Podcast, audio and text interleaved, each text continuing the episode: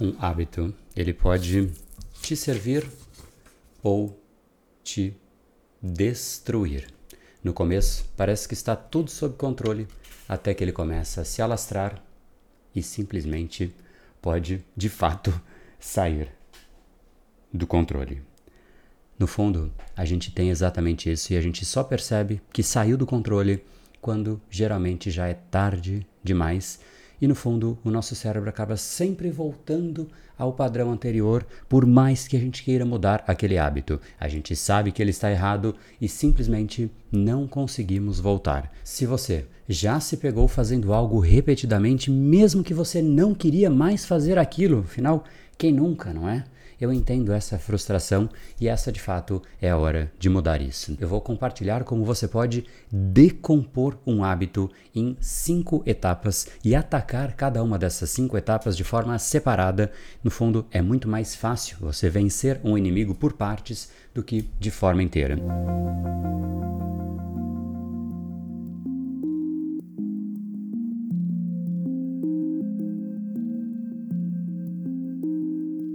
Meu nome é André Buri, especialista em neurociência comportamental e criador do Brain Power, a sua academia cerebral, criador do método Reprograme Seu Cérebro, e hoje eu trago um tema que é absolutamente importante para você, um passo a passo definitivo para você quebrar, desmantelar os maus hábitos. Afinal, quem não tem maus hábitos que simplesmente a gente foi repetindo e repetindo e repetindo até que de certa maneira aquilo se torna encapsulado e aquilo se torna parte da gente, se torna nossa característica, é um processo absolutamente inconsciente, ou seja, os hábitos em primeiro lugar são rotinas automáticas que o nosso cérebro cria para facilitar a execução de tarefas e economizar a nossa energia. É como se fosse um atalho criado pelo cérebro para que a gente consiga fazer as coisas com muito mais velocidade sem precisar gastar tanta energia pensando em de fato começar aquilo do zero. É como se fosse ainda um piloto automático do avião, mas que muitas vezes esse piloto automático pode estar nos levando para o lugar errado, porque nem todos os hábitos que nós adquirimos são bons para nós. Alguns podem prejudicar a nossa saúde, outros os relacionamentos, a nossa produtividade e muito mais. Um hábito pode te criar ou te destruir. E por conta desse perigo dos maus hábitos, eu quero te mostrar como você quebra esse ciclo vicioso em cinco passos, como eu já te falei. Só que para que a gente consiga quebrar o mau hábito, a gente precisa, em primeiro lugar, entender qual é o processo que sustenta um hábito. E a chave para isso é a neuroplasticidade. Neuroplasticidade nada mais é do que a capacidade do cérebro de aprender, de se adaptar frente a novas situações com base nos estímulos que o cérebro recebe. Quando um hábito é formado, isso nada mais é do que o cérebro criando uma rota neural. É como se os neurônios criassem ali um novo caminho que, inclusive, se torna a cada vez mais forte a cada repetição, como se fosse, por exemplo, uma trilha em uma mata que era virgem, mas de tanto que você passa por ali, essa trilha vai ficando maior. E como existe a trilha, as próximas pessoas, por onde que elas vão, elas vão também pela trilha, e isso vai fazendo a trilha de fato ficando cada vez mais forte, mais profunda, mais intensa, mais evidente que é por ali o único caminho caminho. E isso significa que o cérebro entendeu que aquele é o melhor caminho, mesmo que muitas vezes não seja exatamente este o caso. É exatamente por conta disso que a neuroplasticidade é essa chave para a mudança de hábitos, porque da mesma forma que eles foram formados, o cérebro também pode desenvolver novas conexões neurais que sustentam novas rotas e por conta disso, novos comportamentos. Por isso também que não basta querer mudar, não é tão simples assim, mas também não é impossível. E o principal desafio para isso é o desconhecimento de como lidar com o padrão anterior anterior, com o hábito antigo que nós tínhamos e principalmente com as nossas emoções e pensamentos sabotadores que fazem com que a gente volte para aquele antigo comportamento e Aí fica a pergunta, mas qual é a área do cérebro que tem a ver com isso?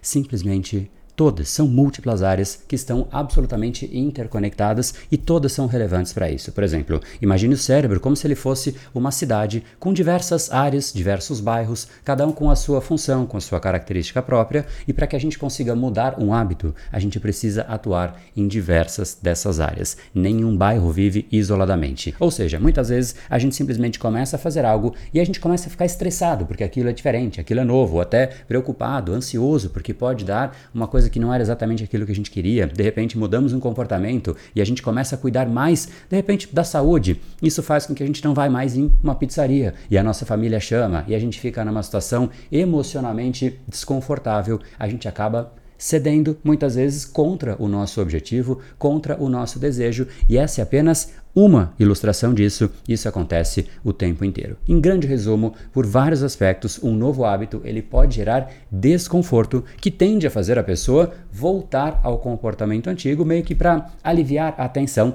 mesmo que aquele hábito antigo seja prejudicial a longo prazo, ou seja, sempre que o curto prazo ganha, a gente está falando de um cérebro fraco, que não tem recursos mentais para ter resiliência, força, determinação para enfrentar aquele curto prazo em prol de algo melhor no longo prazo.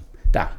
Mas André, e aí? O que, que eu faço com esse monte de informações? Entendi que de fato gera desconforto mudar um hábito e isso tudo eu já sabia. Como é que eu faço para superar tudo isso? Então, vamos lá. Para que você supere esses desafios, é importante que você siga alguns passos importantes e eu vou te falar aqui cinco passos. Queria inclusive que você anotasse para que você realmente tivesse um passo a passo como é que você decompõe um hábito antigo e realmente começa a atacar parte a parte dele. É como se você realmente quisesse derrubar um prédio. Você não vai tentar derrubar o prédio inteiramente, você vai nas fundações e se você realmente consegue atacar as fundações, o prédio simplesmente se desmonta sozinho. Então, a primeira etapa e a mais óbvia de todas, você precisa identificar o hábito que você deseja mudar e mais do que isso, identificar qual é o objetivo claro e específico que você quer no lugar daquele hábito. Não basta saber o que você não quer. Você precisa dar clareza para o seu cérebro do que você quer no lugar daquilo. Por exemplo, se você quer parar de fumar, o que significa isso para o seu cérebro? Ele não sabe qual é a alternativa, ele não sabe o que ele deve buscar fazer, ele simplesmente recebeu um comando meio que aleatório, porque ele não sabe o que substituir e o que fazer quando realmente surgir aquele impulso automático que é o impulso de gerar um desejo de fumar. Então, não basta saber o que você não quer, você precisa escolher o que você quer no lugar. Talvez, sei lá, eu quero fazer pausas no trabalho e ao invés de fumar, não sei, e olhar pela janela, né? Olhar minhas mensagens no celular, comer um doce. Não, aí, aí não, né? Porque aí vai ser um outro hábito ruim. Mas a moral da história é escolha algo que tenha a ver com o que você quer ser, se tornar ou que tipo de atitude você quer. Então esse é o primeiro ponto.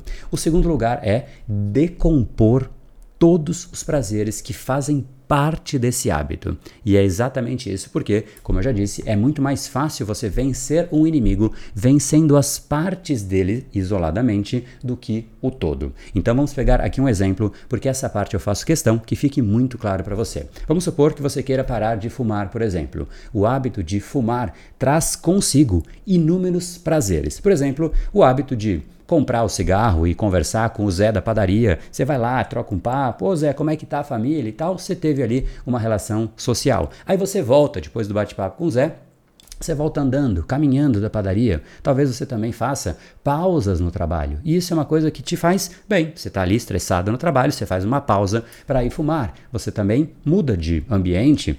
Não sei, você respira profundamente, né? Como se fosse respirar, mas não é, obviamente, uma boa prática de respiração essa. Mas enfim, né, você conversa com outros fumantes e sei lá o que mais. Mas repare que não é só fumar, existem inúmeros subprazeres dentro do prazer maior, dentro do hábito em si. Então, estes subprazeres, eles precisam ser identificados. Então, você precisa fazer uma lista no seu caderno, porque você vai ter que necessariamente buscar um substituto para cada um destes subprazeres. Por isso que é muito difícil você abandonar um hábito, porque quando você faz algo que você não achou um substituto, você tem um vazio, e esse vazio gera o desconforto, e esse desconforto te faz pensar novamente no que? No hábito antigo. É a hora que você volta, como se fosse uma paixão, e você pensa, ai, era tão bom aquilo, e aí você volta mais uma vez, cérebro fraco.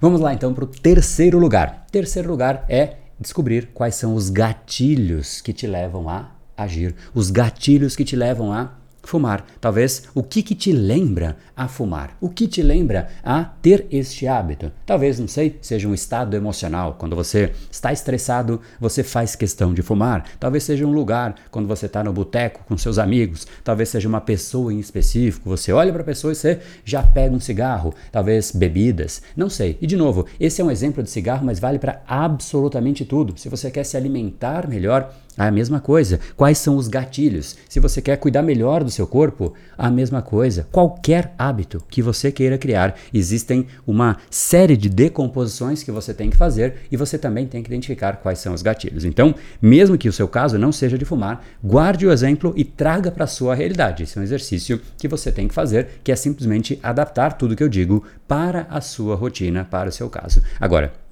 mais uma vez, se você identificou esses gatilhos, como por exemplo, como eu ia dizendo, o estresse, o lugar, uma pessoa, a bebida, não sei, talvez seja difícil evitar isso, talvez você não consiga evitar o estresse, ele acontece. Agora, o que você pode e deve é escolher o que você vai fazer quando este gatilho acontecer antes de que ele realmente aconteça. Essa é a parte mais importante. É você decidir, poxa, quando eu ficar estressado, isso o que eu vou fazer. É uma decisão que vem antes, porque na hora, simplesmente o impulso já veio e quando você percebe, você já está lá com o seu hábito antigo. Esse, portanto, é o terceiro passo. E o quarto é crie novas recompensas para cada pequeno pedaço do seu novo hábito. Então, mais uma vez, é sobre a decomposição. Para que você consiga criar um hábito, da mesma forma que você criou o errado, você criou por partes. É exatamente isso. Recompense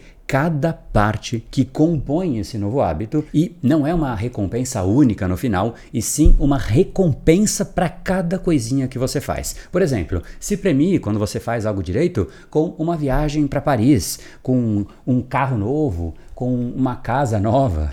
Não, não é nada disso, óbvio que não é isso. Se premie com coisinhas do dia a dia, coisas que você realmente consiga fazer. Se você conseguir se premiar todos os dias com uma viagem para Paris, Parabéns, faça isso. Mas no dia a dia eu acho que não é o caso. Então você pode se premiar com um cafezinho, com uma pausa, com um momento para ligar para alguém que você gosta, para ligar de repente o podcast do Brain Power, coisas assim. Agora, vamos para o último e o quinto passo. Ele é o mais complexo de todos.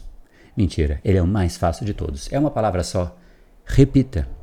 Pratique essa nova rotina até que se torne um hábito automático. É a repetição que vai fazer o seu cérebro aprender essa nova forma de agir e assim você usa o mesmo mecanismo de formação de um hábito para que você possa quebrar o hábito. A chave é sempre criar novas rotas neurais que substituam as antigas. E eu gosto muito de uma escultura chamada Self-Made Man de Carlyle. Basicamente, essa escultura é a representação de um indivíduo que, ao mesmo tempo, é a escultura e também o escultor, exatamente como eu, exatamente como você nós estamos nos esculpindo. Quando você realmente cria os hábitos adequados, você está criando algo que pode sim te fortalecer, algo que pode ser determinante para você chegar aonde você quer na sua vida. Se você cria hábitos errados, como esses aqui embaixo, que simplesmente não permitem que esse camarada saia do lugar, ele está preso por essas pedras, então você terá hábitos que te prenderão. Os hábitos podem sim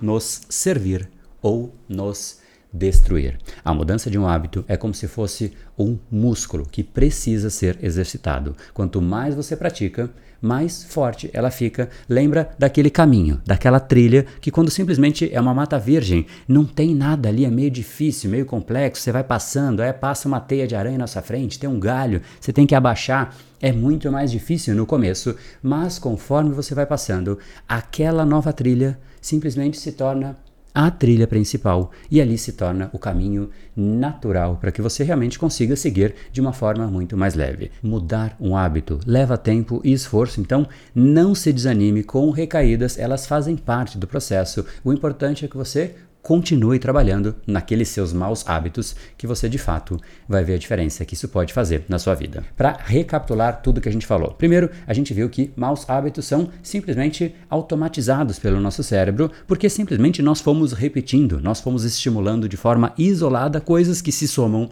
em algo que a gente olha e fala, poxa, é algo que eu não tenho mais controle, porque realmente é isso que vai acontecendo no dia a dia, quando a gente vai formando o hábito, parece inofensivo, até que de repente a gente não sabe como sair daquilo. Então, como a gente muda? Cinco passos que fazem parte da estratégia que nós desenhamos aqui em conjunto. Um, identifique o hábito errado e o hábito novo que você quer no lugar deste hábito errado. Essencial isso. Passo número 2: decomponha o hábito em todos os subprazeres e atue em cada um deles separadamente. 3. Identifique os gatilhos que te levam ao seu hábito anterior e identifique principalmente o que você vai fazer quando aquele gatilho acontecer novamente. 4. Crie recompensas para quando você fizer exatamente isso de forma correta. E o passo 5 é repita. Aí o que vai acontecer é que o seu cérebro vai sofrendo um novo processo de neuroplasticidade e quando isso acontecer, você mudou de forma definitiva o seu mau hábito antigo. E eu espero que tenha feito sentido para você e mais do que isso, que você tenha já conectado tudo que eu disse com algo em específico que você realmente vai aplicar na prática. E do meu lado foi absolutamente gratificante falar sobre um assunto que tanto me apaixona, neurociência comportamental, para que a gente possa retomar o controle da gente mesmo, do nosso cérebro e em última instância da nossa vida. E lembre-se, Mudanças duradouras começam com pequenas ações diárias e seguramente assistir esse vídeo já foi uma delas. Então, agora é só se jogar no mundo que ele aguenta. No brain, no game. Até mais.